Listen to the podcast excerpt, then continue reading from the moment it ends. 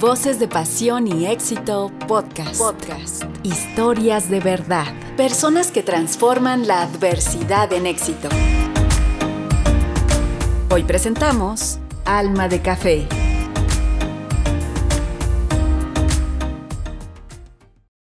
Antes me decía, ¿por qué mi papá está pensando tanto en los nietos o en los hijos? Porque ahora sí estamos en peligro en peligro en que todo se está perdiendo, se está perdiendo nuestra identidad, se está perdiendo nuestras raíces, lo que realmente somos, lo que deberíamos de comer. Ubicada al norte del estado de Oaxaca, se encuentra localizada la región de la Mixteca, tierra que vio nacer a la creadora de Alma de Café. Yo soy Alma Martínez, eh, soy cocinera de profesión y pues bueno, Ahora estoy manejando un negocio y soy mamá también. Yo soy de San Juan Mixtepet. Eh, nací con una lengua paterna y materna que es el mixteco. Aprendí a hablar español a los 12 años y medio cuando yo llegué a la ciudad de Oaxaca porque pues toda mi vida fue en San Juan Mixtepet. A veces puede parecer difícil reunir el talento de varios artesanos en un mismo lugar. Sin embargo, Alma lo hizo realidad. Creó un espacio en donde los comensales disfrutan de una deliciosa bebida. Es un lugar que invita al reencuentro con nuestras raíces. Este es el sello de Alma de Café, una cafetería situada en el corazón de la ciudad de Oaxaca. Alma Martínez desde pequeña entendió que trabajar en equipo era el camino que elegía para avanzar con paso firme en la vida. Su equipo estaba conformado por mamá, papá, dos hermanos y su hermana Herminia, pero a temprana edad tuvo que apartarse de ellos. Su madre enfermó y ella quedó al cuidado de su abuela materna. Yo me crié con mi abuela cuando tenía de un año a tres, estuve viviendo con ella, por lo que mi mamá atravesó un proceso de creo que fue de posparto. En ese entonces, ahora lo sabe, antes no lo sabía, pero se enfrentó con una enfermedad muy dura y entonces no podía mover sus huesos ni nada. O sea, siempre estuvo, se mantuvo en cama mucho tiempo y yo tenía que irme a vivir con mi abuelita.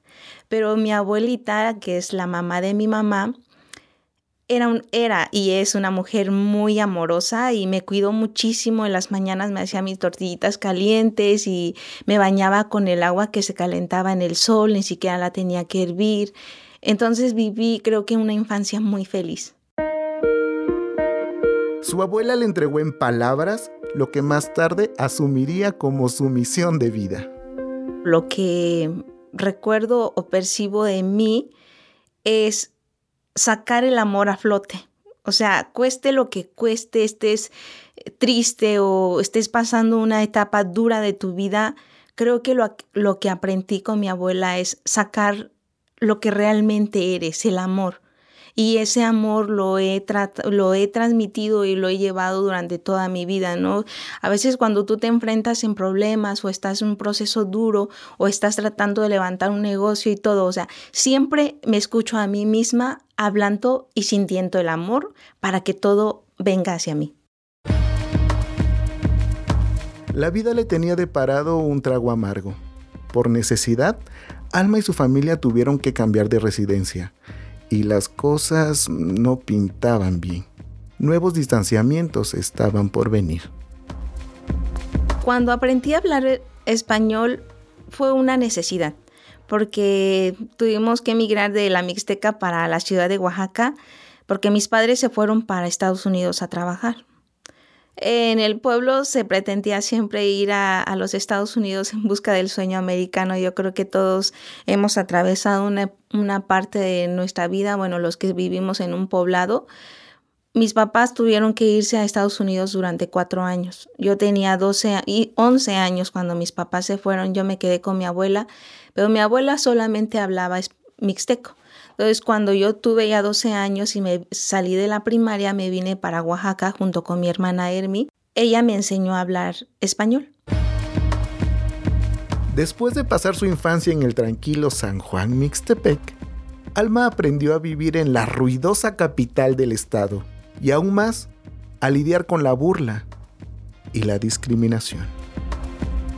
Entonces eh, yo le decía, mira, es que yo no, no sé hablar español y me da mucho miedo, se lo decía en mixteco. Y me decía, ahora vas a aprender a hablar y yo voy a ser tu maestra. Y le digo, ¿y cómo? Vas a aprender a leer en español y te vas a colocar encima de la cama y vas a empezar a leer por lo menos dos horas diarias en español. Y si te equivocas, lo vas a repetir. Y entonces era muy duro para mí, yo quería llorar porque no quería leer en español.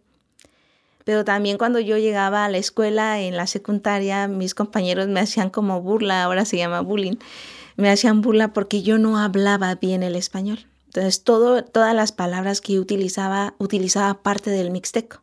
Entonces fue un poquito difícil la transición, pero después mi hermana me decía, no, ahora tú tienes que convertirte en la número uno en la secundaria, así como yo, y juntas lo vamos a lograr.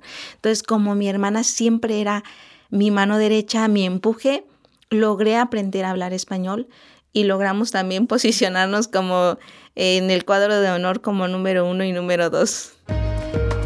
Con la ayuda de su hermana, comenzó a ver en la adversidad la posibilidad de ser mejor, de abrazar sus miedos y construir una vida digna de ser vivida. Más allá del color de piel, su idioma o creencias, Alma estaba lista para dignificar su esencia trabajando todos los días en su mejor versión.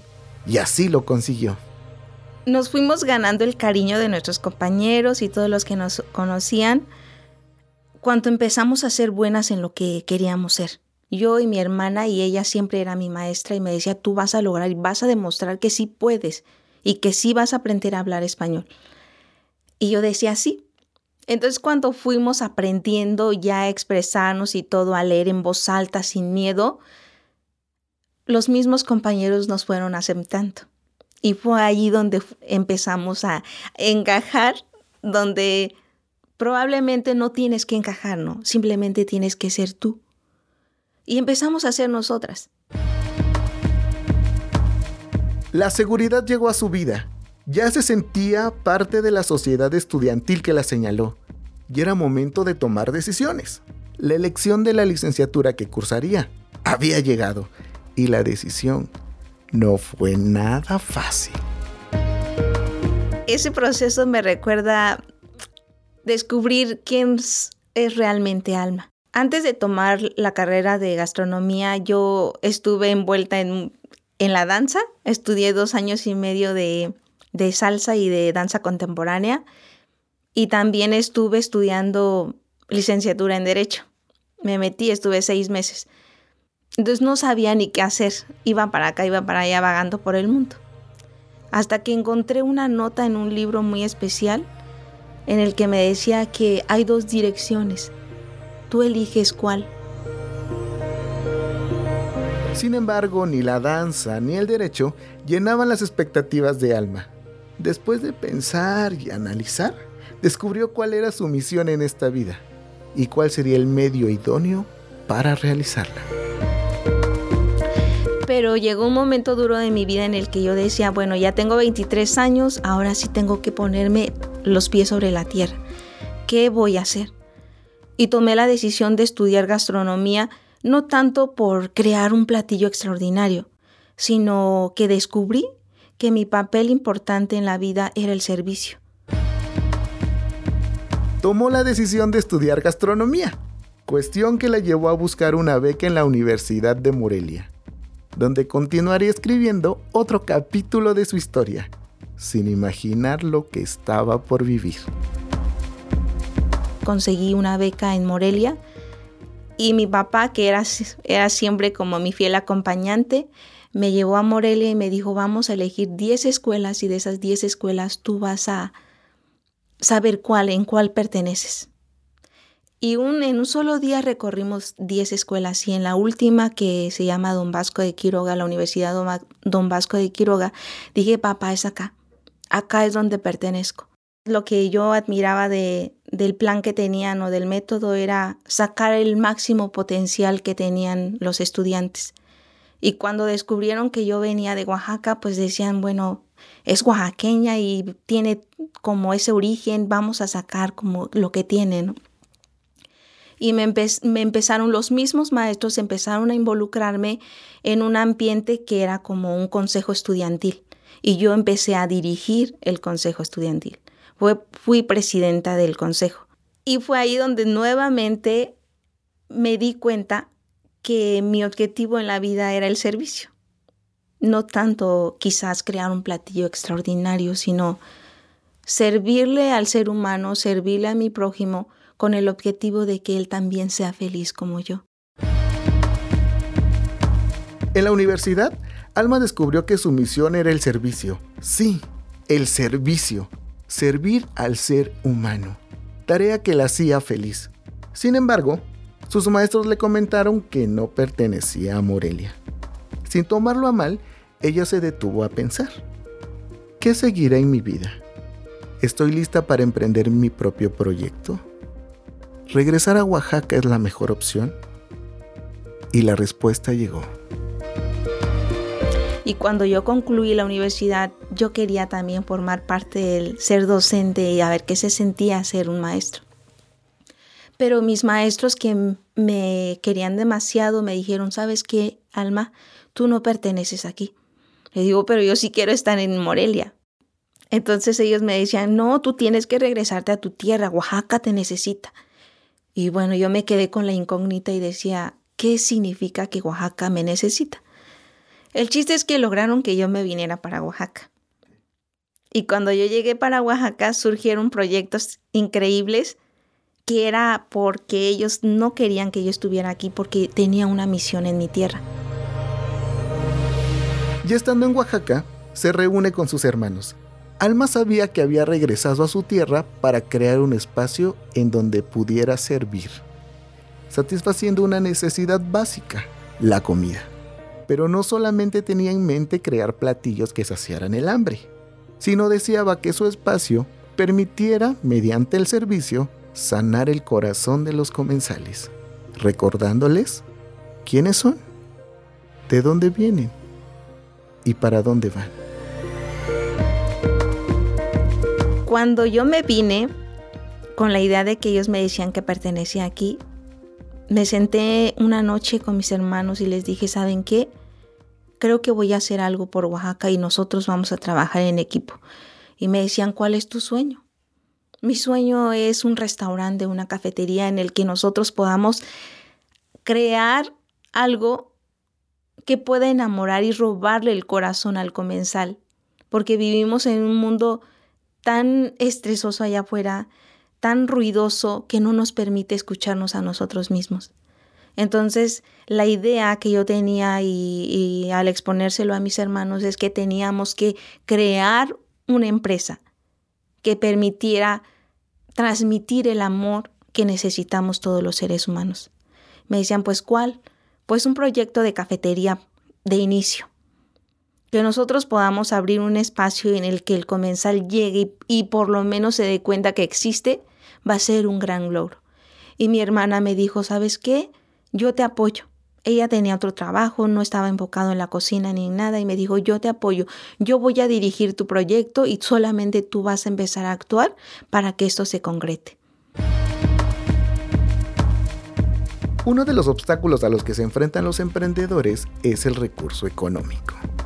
Alma no fue la excepción y buscó personas que creyeran en ella y su proyecto.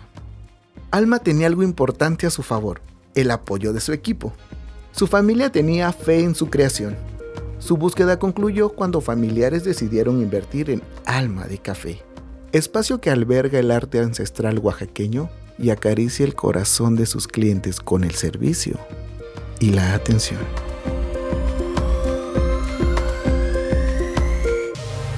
Dijimos, bueno, vamos a necesitar dinero, ¿qué vamos a hacer? No tenemos nada, estamos en ceros.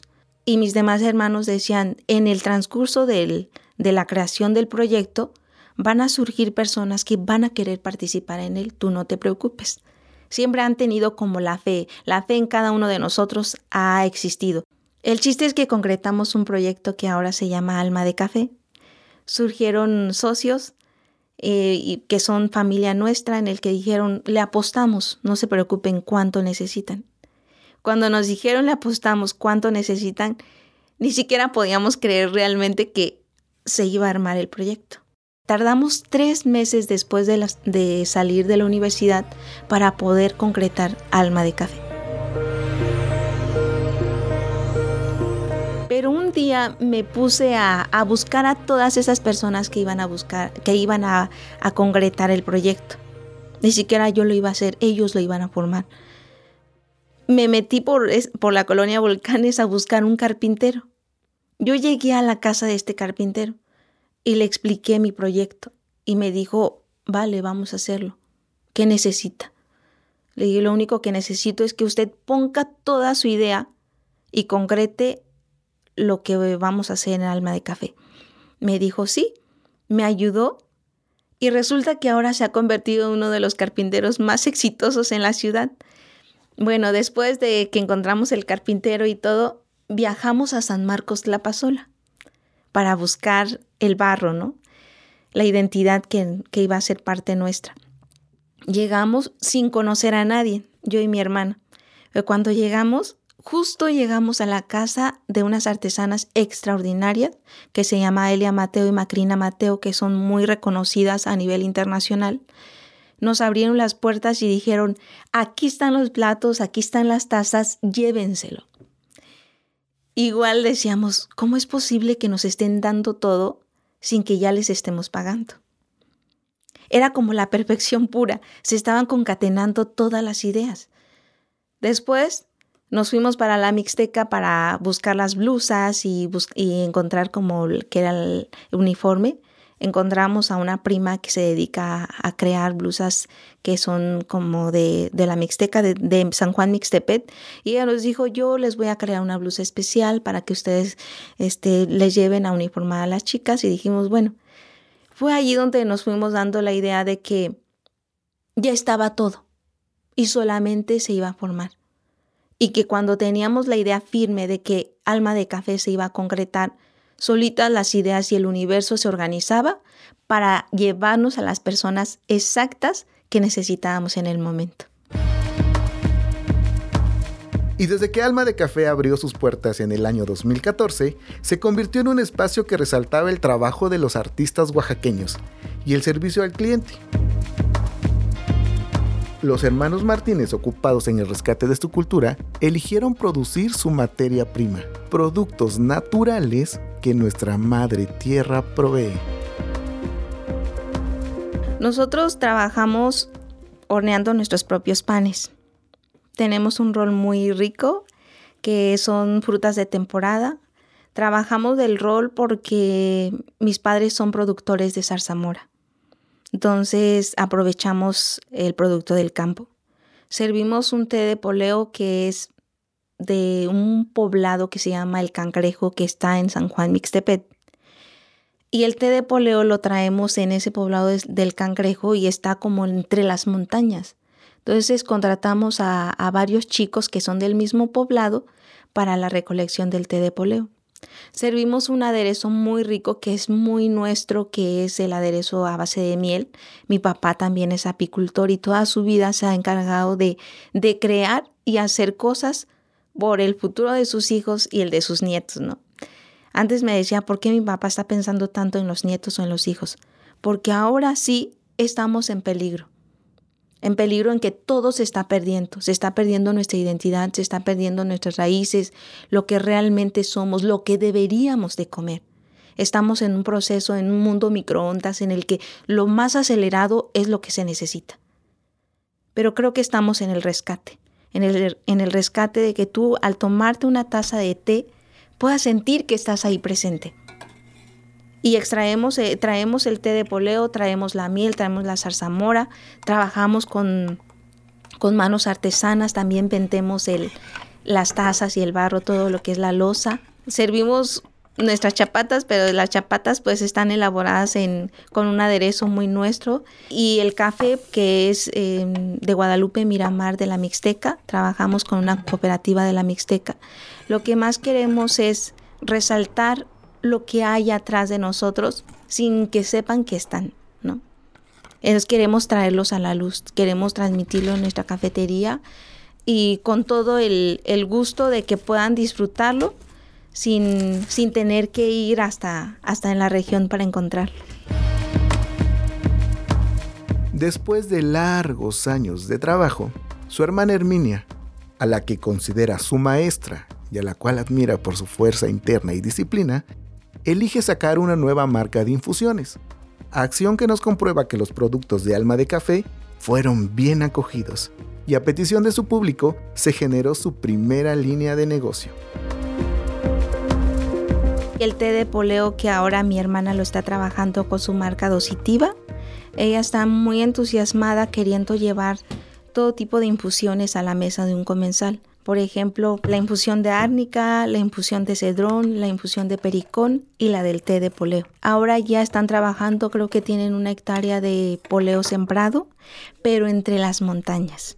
O sea, entre bajo los árboles, el peñasco que hay que atravesar, porque no pueden sembrar el té de poleo en una tierra firme y plana, sino que tiene que ser en el ecosistema en el que se, se da el té de poleo. Entonces ella optó por trabajar con una cooperativa allá en, en el cangrejo y poner a los chicos a trabajar. En lugar de pensar en irse a Estados Unidos, ellos pueden ganar dinero en cangrejo, en el cangrejo. Una vez que logran lanzar su marca Dositiva, Alma de Café eligió su nuevo rumbo. Llegó el momento de expandir sus horizontes.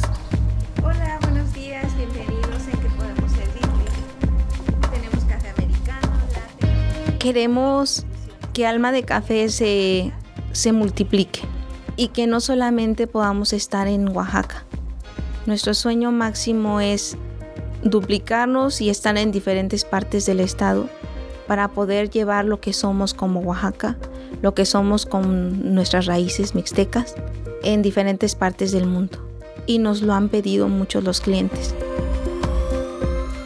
Ahorita quiero que Alma de Café no simplemente sea ese espacio chiquitito en, Margarita Masa, en el que tú puedas tomar nada más un buen café, sino que pueda transmitir algo más espiritual, algo más de origen, algo que somos nosotros cuando hablamos mixteco y nos sentimos en nuestras raíces y nuestros zapatos, eso me emociona a mí, porque eso es lo que soy. No trato de aparentar, de decir, oye, me gustaría ser como tal, sí tenemos como ese modelo a seguir, pero jamás podemos ocultar lo que realmente somos. Y cuando revelamos nuestra verdadera esencia, es cuando realmente llega el éxito del ser humano la felicidad que lo conforma a él, no tanto monetaria, sino para, en el momento en que saca su máximo jugo, su esencia pura, es cuando está dispuesto a comerse el mundo. Es cuando realmente tiene, le llega ese poder que no sabe que lo tiene, porque no sé si es dinero o nada, simplemente es él, su esencia.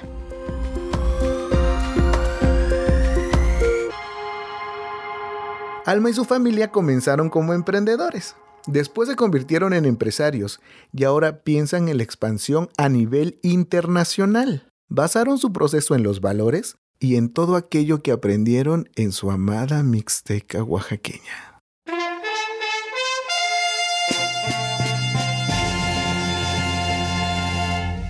Si me escuchan todos los emprendedores y todos, todos los seres humanos que conformamos los oaxaqueños, que volvamos a mirar adentro. ¿Qué hay en nuestro interior? ¿Cuál es tu misión y tu objetivo en la vida? Los oaxaqueños somos, creo que, muy creativos, muy artísticos. Debemos de mirarnos hacia adentro, de hacer una introspección pura para saber realmente cuál es nuestra esencia. Porque como oaxaqueños, el mundo nos espera.